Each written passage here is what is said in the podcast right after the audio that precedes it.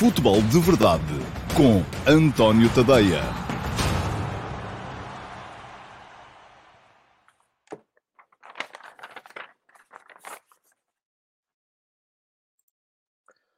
Ora, então, olá a todos, muito uh, bom dia e sejam muito bem-vindos à edição uh, de sexta-feira, dia 14 de janeiro de 2022 do Futebol de Verdade, última edição desta semana, edição em que vou uh, olhar aqui um bocadinho para aquilo que foi a primeira volta do, do campeonato e para aquilo que vai ser a segunda, porque necessariamente a segunda inicia-se já amanhã, a primeira acabou ontem. Um, e a segunda inicia-se amanhã, portanto, é assim, é, é sessões contínuas, quase permanentemente, uh, por causa dos adiamentos. Aliás, já sabemos uh, que já é uh, oficial o adiamento, por exemplo, do jogo entre o Estoril e o Aroca, porque, porque o Aroca não tem os tais 13 jogadores necessários para poder ir a jogo, em virtude de um surto de Covid. Mesmo assim, eu creio que a Liga Portuguesa será das poucas uh, que consegue ainda assim ir mantendo, e a que custo, não é? Uh, o seu calendário em dia, porque tem neste momento a primeira volta, toda ela foi jogada. Não há. olhamos para, as classificações dos vários campeonatos que por aí andam e temos sempre equipas com jogos em atraso, umas mais do que outras, mas enfim, não é não é coisa que seja muito habitual conseguirmos ter neste momento e na situação atual do futebol e da pandemia, ter o campeonato desta maneira. Ora bem, vou começar por olhar, como faço sempre, para os vossos comentários, porque há sempre aqui este período antes da ordem do dia. Pergunta-me o João Correia ah, qual acha ser a equipa candidata a maior risco de sofrer na reta final do campeonato, plantel curto, dependência de um jogador, provas europeias, etc. Bom, o que é que nós entendemos por, por candidatos? Para mim são três ainda, embora com uh, percentagens uh, diferentes daquelas que eu tinha atribuído no início do uh, campeonato. Aliás, eu escrevi sobre o tema hoje de manhã, sobre as candidaturas. Já tinha dito aqui, no outro dia, o que é que eu penso neste momento. Eu volto a, a recordar. No início do campeonato, eu tinha dado uma percentagem de favoritismo para conquistar a Liga de 35% para o Flóculo Porto, para o Sporting, 30% para o Benfica e 5% para o Sporting Clube Braga.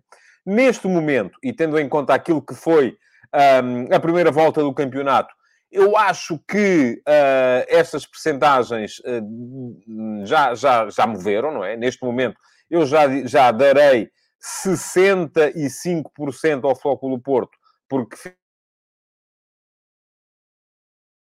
Madeira logo no início e depois um empate em Alvalade, mas de resto ganham os jogos todos.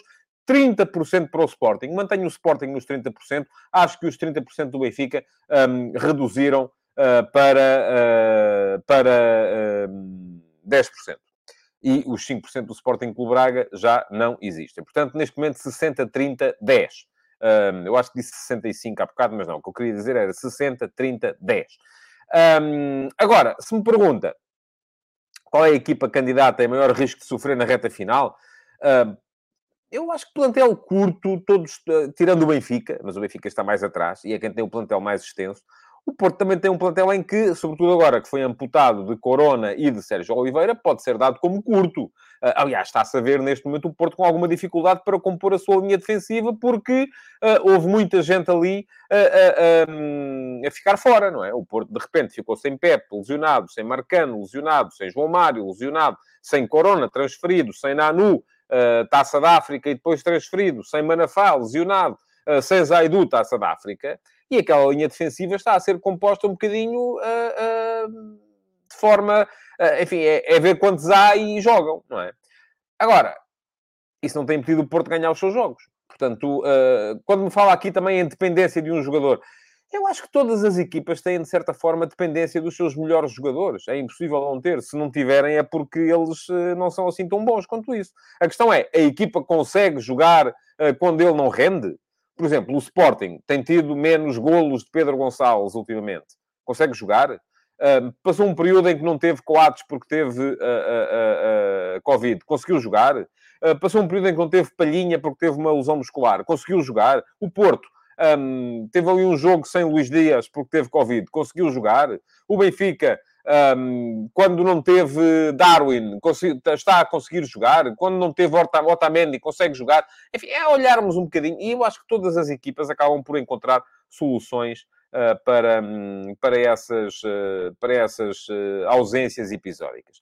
Pergunta-me o Filipe Monteiro o que achou da entrevista de Cristiano Ronaldo. Se falharmos o Mundial, será que ele vai ao próximo Euro e quem sabe Mundial? Bom, Filipe, e por acaso tinha aqui previsto falar da entrevista de Ronaldo. Acho que Ronaldo não tem muito a dizer neste momento. Não pode dizer muita coisa neste momento. Quando ele diz, enfim, eu sou só um jogador, não sou, eh, não tem que ser eu a falar, sou... enfim, é verdade, não é? Não tem que ser ele a encontrar. Eh, e isto também serve, de certa forma, para reequacionarmos aquilo que são as uh, hierarquias dentro de um plantel e dentro de um clube e dentro de um grupo de trabalho.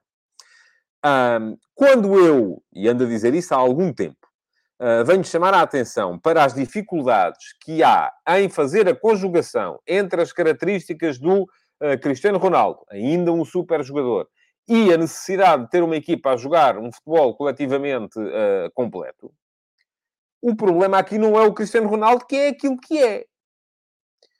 O problema aqui é a ausência de um treinador que seja capaz de compaginar tudo, estas duas realidades. Um, isto está difícil para o Man United. Aliás, quando o Cristiano Ronaldo diz que o Man United tem que pelo menos apontar ao top 3, eu vou dizer-vos aqui uma coisa: não vai acontecer. O Man United não vai ficar nos primeiros três lugares da Premier League este ano. O Man United, neste momento, está em sétimo lugar, a 11 pontos do terceiro. É verdade, com um jogo a menos. Mas a verdade é que olha-se para aquilo que a equipa está a jogar e não se vê em melhorias. E, portanto, aquilo que me parece é que não vai acontecer. Agora, se me pergunta, se falharmos o Mundial, será que ele vai ao próximo Europeu? Eu acho que o Cristiano, enquanto uh, jogar, e eu creio que ele quererá jogar mais uh, um, dois, três anos, não sei, veremos até quando é que ele sente que está em condições. E o problema dele, neste momento, eu acho que não é físico. mas enquanto jogar, ele vai querer jogar na seleção. Esta é, isto é aquilo que eu penso. E enquanto ele quiser jogar na seleção e estiver a jogar numa equipa de topo, com certeza que pode ser útil à seleção. Agora, uh, o que é que vai acontecer? Não sei. Vamos ter que esperar para, para ver. Pergunta-me o Diogo Garcia. Uh, agora que Corona saiu, qual será a solução para o lado direito da defesa do Porto nos próximos jogos? Duas hipóteses uh, aqui muito assim de repente. Bruno Costa, que jogou nesse lugar aliás, três hipóteses, se quisermos. Bruno Costa fez defesa direito na ponta final do jogo contra o Vizela na Taça de Portugal. O PP, embora o PP numa lógica de três atrás, com o Wendel mais por dentro. O Porto já jogou assim no início da segunda parte em Vizela e na segunda parte no Estoril, com três atrás. Mbemba a fazer falso lateral direito, um, o, ao meio o Fábio Cardoso e o Wendel a fazer falso lateral esquerdo. Enfim, são, é uma espécie de três centrais, mas uh, que servem sobretudo para situações de ataque desenfreado, que eram as situações em que o Porto estava tanto num caso como no outro, ou, terceira hipótese, porque não, o Tomás Esteves. O Tomás Esteves já regressou, já está a competir na equipa B, veremos se o Sérgio Conceição uh, vai à bola com essa ideia ou não. Não creio que seja hipótese a adaptação do Mbemba a lateral direito, porque também não há assim tantos defesas centrais neste momento na equipa do Porto para poder fazer isso. Portanto, vamos ver. Estou curioso de ver como é que vai jogar o Porto também no jogo contra a Belenenses-Chave, no próximo domingo, no Estádio do Jamor.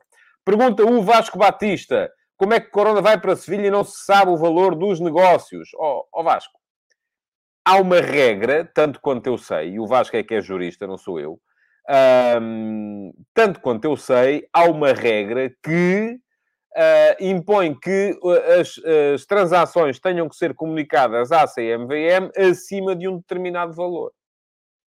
Quando está abaixo desse valor, não há obrigatoriedade de serem comunicadas.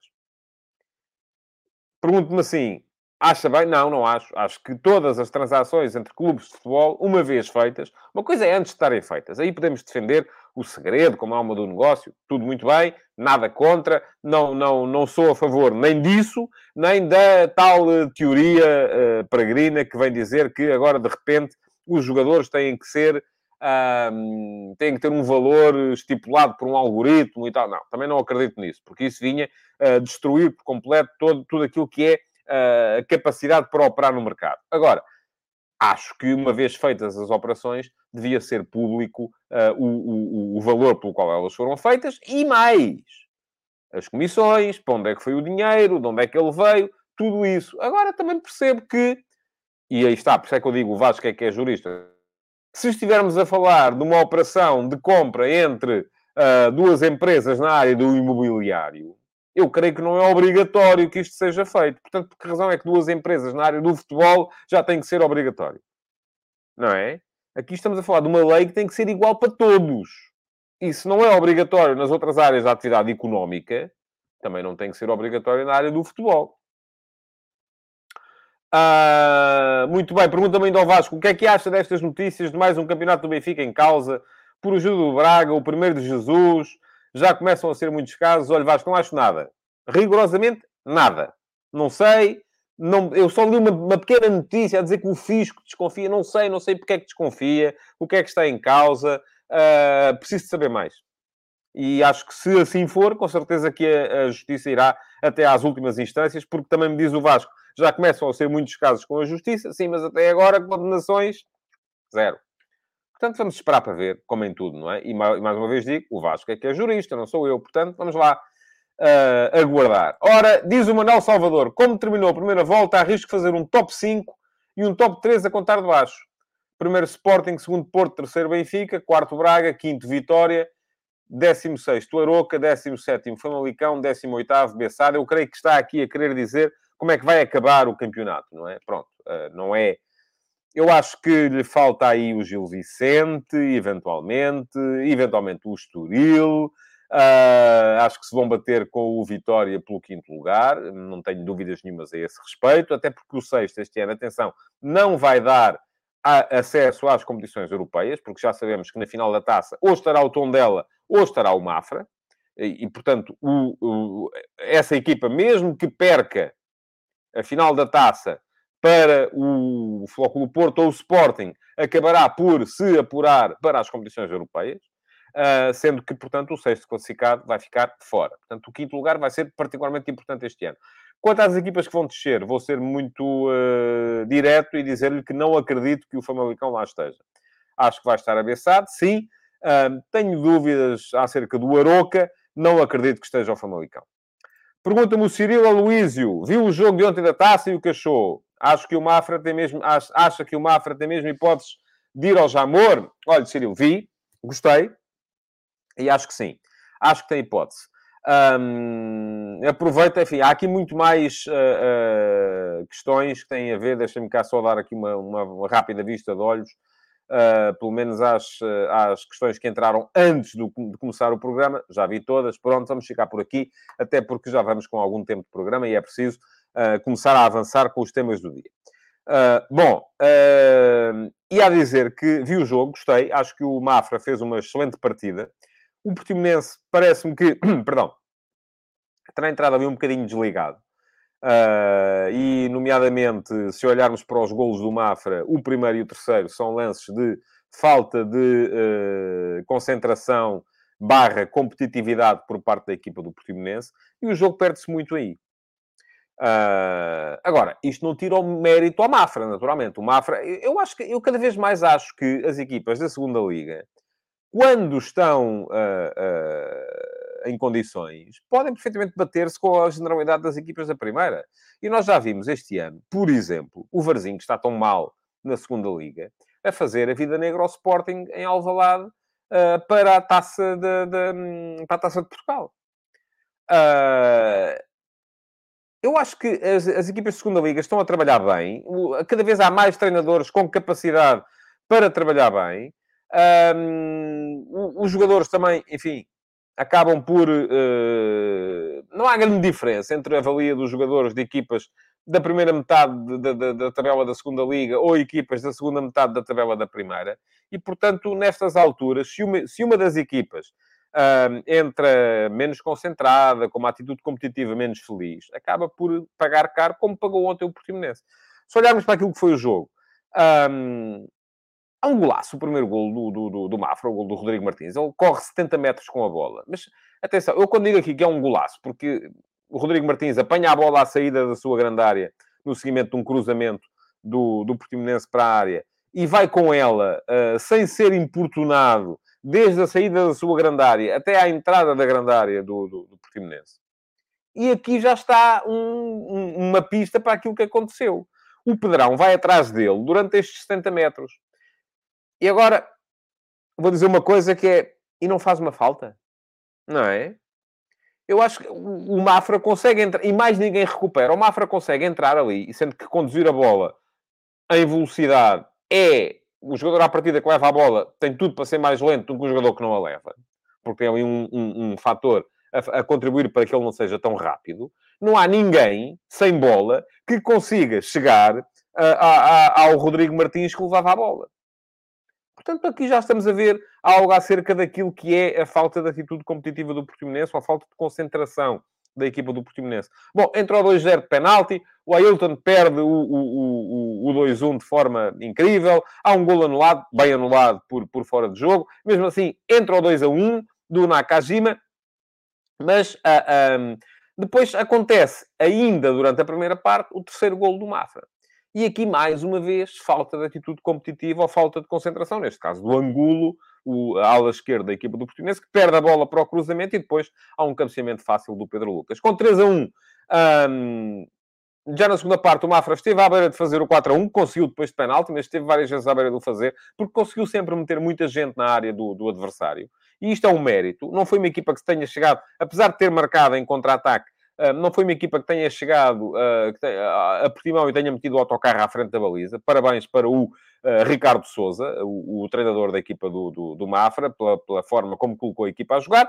Mas, enfim, só nos descontos depois é que o uh, Portimonense reduziu para 4-2. A vitória do Mafra foi justa, um, foi merecida e foi facilmente explicável um, por estas duas razões que eu já falei aqui. Primeira, o facto de haver na segunda liga equipas de grande qualidade e treinadores de boa qualidade também. E, em segundo lugar, o facto de me ter parecido a mim que o Portimonense entrou em campo com uma, com uma concentração uh, um bocadinho abaixo daquilo que seria exigível para o momento. Até porque, vamos lá ver, estavam em confronto equipas de divisões diferentes. Mas não é assim tão anormal termos equipas da segunda liga na, ou equipas de escalões secundários nas meias finais da taça. Olha, no ano passado esteve lá o Estoril. Há dois anos esteve o Académico de Viseu. Há três anos não houve, mas há quatro anos teve o Caldas do Campeonato de Portugal. Há cinco também não houve, mas há seis esteve o Gil Vicente, que na altura estava na segunda liga. Portanto, se formos a ver, contando com este ano, contando com este ano, em quatro das últimas cinco edições da Taça de Portugal, tivemos uma equipa de um escalão secundário nas meias finais. Portanto, quando as equipas da primeira vão jogar esta fase da competição e apanham pela frente como equipa da segunda, se entram com uma menor concentração, acabam por eh, pagar o preço que o Portimonense ontem pagou, e pagou, do meu ponto de vista, com toda a justiça, eh, porque eh, não me parece que, que, que, que tenha sido sequer injusto ou, ou, ou, ou estranho o, o resultado do, do, do, jogo de ontem. ora bem, olhando para aquilo que vocês têm para dizer, diz o Ivo Óbvio, o Mafra, acho que vai quebrar se chegar às meias finais a duas mãos, já lá chegou, conforme uh, acabei de, de, explicar. Veremos se quebra ou não. Tem pela frente o tom dela. Enfim. E aqui está, mais uma vez. É uma equipa boa da segunda liga contra uma equipa da segunda metade da primeira. Portanto, vai depender. Agora, há aqui outra questão. É que aqui já vai estar em, em jogo o acesso a uma final. E estando em jogo o acesso a uma final, eu acho que a atitude competitiva e a concentração vão ser logo diferentes. E, portanto, vai ser mais complicado para o Mafra, concordo. Apesar de o Portimonense estar à frente do Tondela na tabela da Primeira Liga. Portanto, também podemos olhar e dizer assim, bom, mas se o Portimonense é a melhor equipa que o Tondela, porque está à frente, e se uh, o, o Mafra eliminou o Tondela, porque é que não há de eliminar o Portimonense? Verdade. É, mais, até vai poder jogar a duas mãos, enquanto aqui ganhou o Portimonense fora de casa. Portanto, vai ter um jogo em casa também uh, para, para, para poder brilhar. Nota para mais uma, um aspecto, é que nas meias finais estão o Tondela um, equipe, são, são equipas de investidores estrangeiros. E o Mafra, não é? Onde está a dar entrada o, o, o Marcelo. O Tondela, uh, que tem a, SAD espanhola, embora com capital uh, oriental, mas uh, toda uma SAD formada com, com, com gente de, de, de, Espanha e acerca da qual se falava, inclusive, aqui há tempos, entretanto isso caiu um bocado uh, da atualidade, na entrada do Flamengo, para o Flamengo poder fazer do Tondela uma espécie da sua ponta de lança no, no futebol europeu. veremos. Diz o Pedro Barreira, é a festa da taça, só não faz sentido os jogos a duas mãos, concordo. Diz o João Lopes, saudades de quando se podia sonhar com Beira-Mar Campo Maiorense numa final da taça, meias finais a duas mãos, matam a beleza da taça, também concordo. Um, embora esse ano, João, tenha sido muito condicionado pelo facto de ter havido tombas gigantes, se bem me lembro, posso estar enganado, um, já foi há muito tempo, mas esse ano da final Beira-Mar Campo Maiorense foi muito condicionado pelo facto de, um, salvo o ano em que o Porto é eliminado pelo Torriense, uh, e em que o uh, Benfica e o Sporting, se não me engano, são ambos eliminados pelo Vitória Futebol Clube. Tenho ideia, posso estar enganado, uh, mas tenho ideia que foi, que foi isso que aconteceu. nesse, nesse ano, e na altura o Torriense até estava num escalão secundário também e foi ganhar à, ainda às Antas, porque ainda eram as Antas, ao, ao, ao Futebol Clube do Porto. Uh, diz o Alves Kaká, eu não compreendo como dizia que o Wendel joga melhor que o Zaidu. Para mim, o Zaidu joga o triplo que o Wendel. Uh, eu, não fui eu que disse isso, Alves, creio eu. Uh, não me recordo de ter dito isso. não, até porque, sou muito sincero, quando o Wendel chegou a Portugal, o que eu disse é que ele vinha de um contexto competitivo superior, mas, para já, Nunca crucifiquei o Zaidu. Acho que o Zaidu não é um dos jogadores fundamentais do Futebol Clube do Porto. Agora, de facto, não se viu ainda ninguém a fazer a posição melhor do que ele. muito bem. Uh, o Mário Rodrigues diz, abeçado, se descer, acha que acaba de vez a brincadeira dos dois belenenses. Uh, o retorno do dinheiro acaba e o administrador Gold Dragon fecha a porta. Bom, uh, não sei, já, já me perguntaram isso aqui no outro dia. Um, acho que se a Belenenses Chave descer de divisão, há um sério risco, de facto, de o projeto acabar. Agora, depois que isso é bom ou se é mau, enfim, deixo isso para as pessoas eh, ligadas aos dois projetos, ao projeto Belenenses e ao projeto um, uh, para, para, para depois dirimirem essa, essa questão.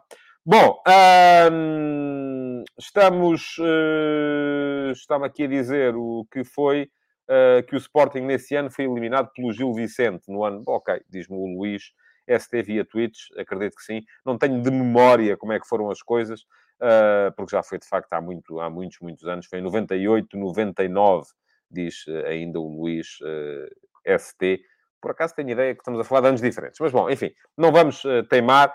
Uh, porque, uh, mas sim, o Beira-Mar, acho que sim, acho que foi 98, 99. Sim. Eu estava a entrar no recorde nessa altura e recordo-me, inclusive, eh, que para dignificar essa final da taça, o Record, eh, nessa altura, mandou a direção em peso fazer, um, fazer a crónica e a apreciação individual dos jogadores dessa final da taça, e geralmente só se envolvia a direção quando eram jogos dos grandes. Mas era uma final da taça e, na altura, foi dignificada pela direção do, do Record da altura, composta pelo pelo João Marcelino e pelo João Querido Manha, e estive lá eu também, e esteve o José Manuel Delgado, na altura, uh, para uh, essa uh, final da Taça de, de, de, Portugal entre o Beira-Mar e o Campo Maiorense. Bom, vamos em frente.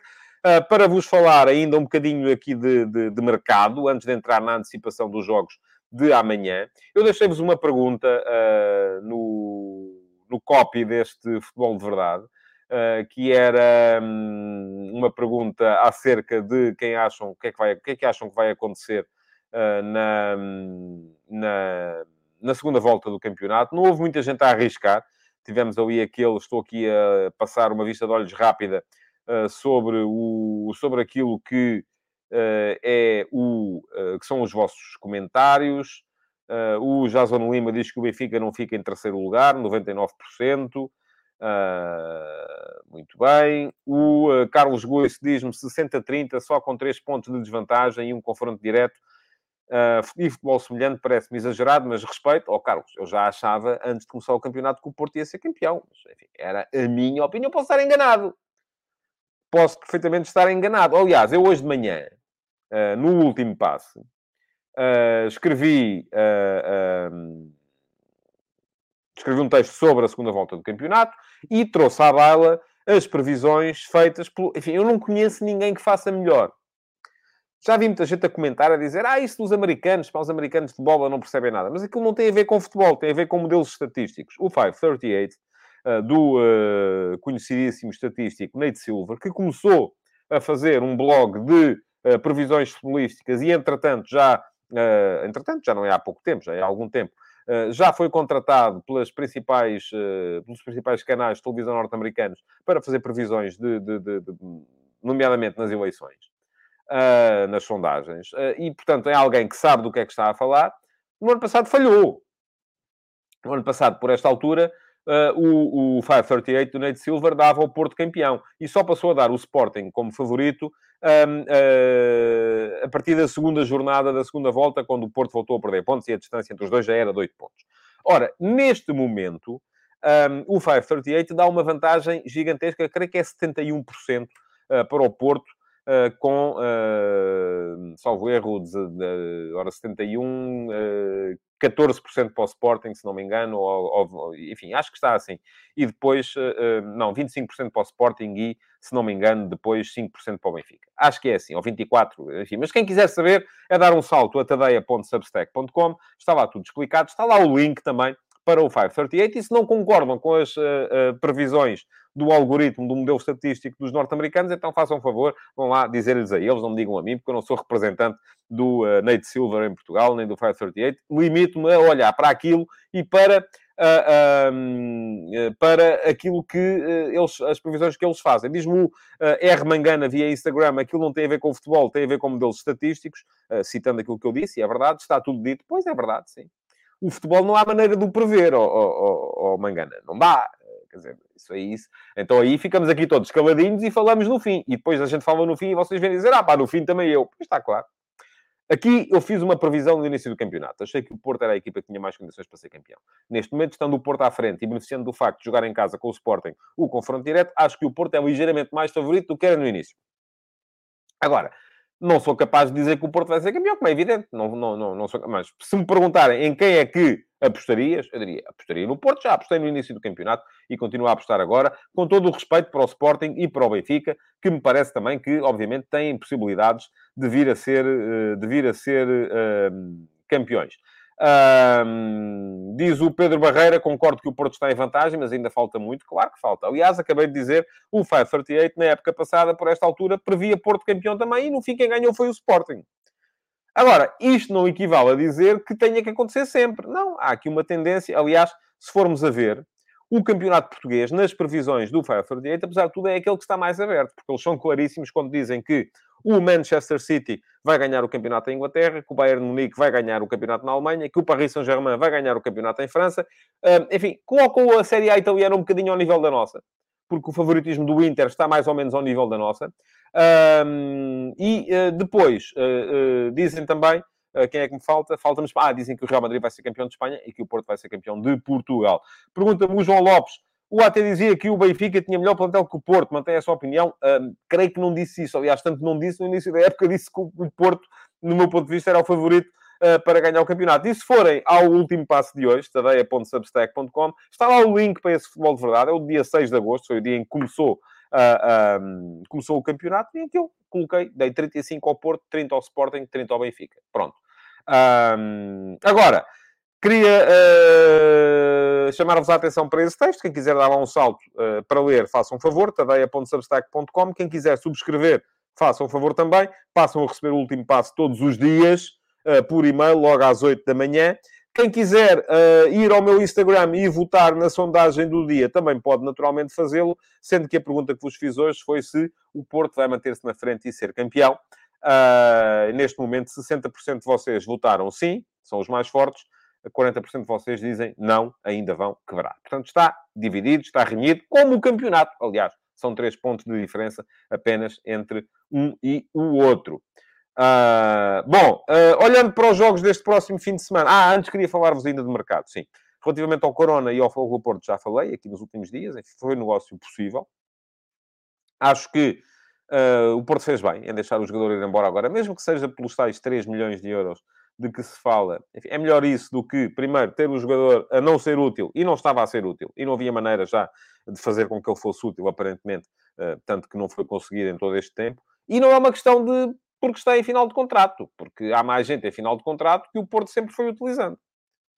E foi mantendo os jogadores na equipa uh, e eles acabaram por ser úteis mesmo no último ano de contrato e depois saíram a custo zero.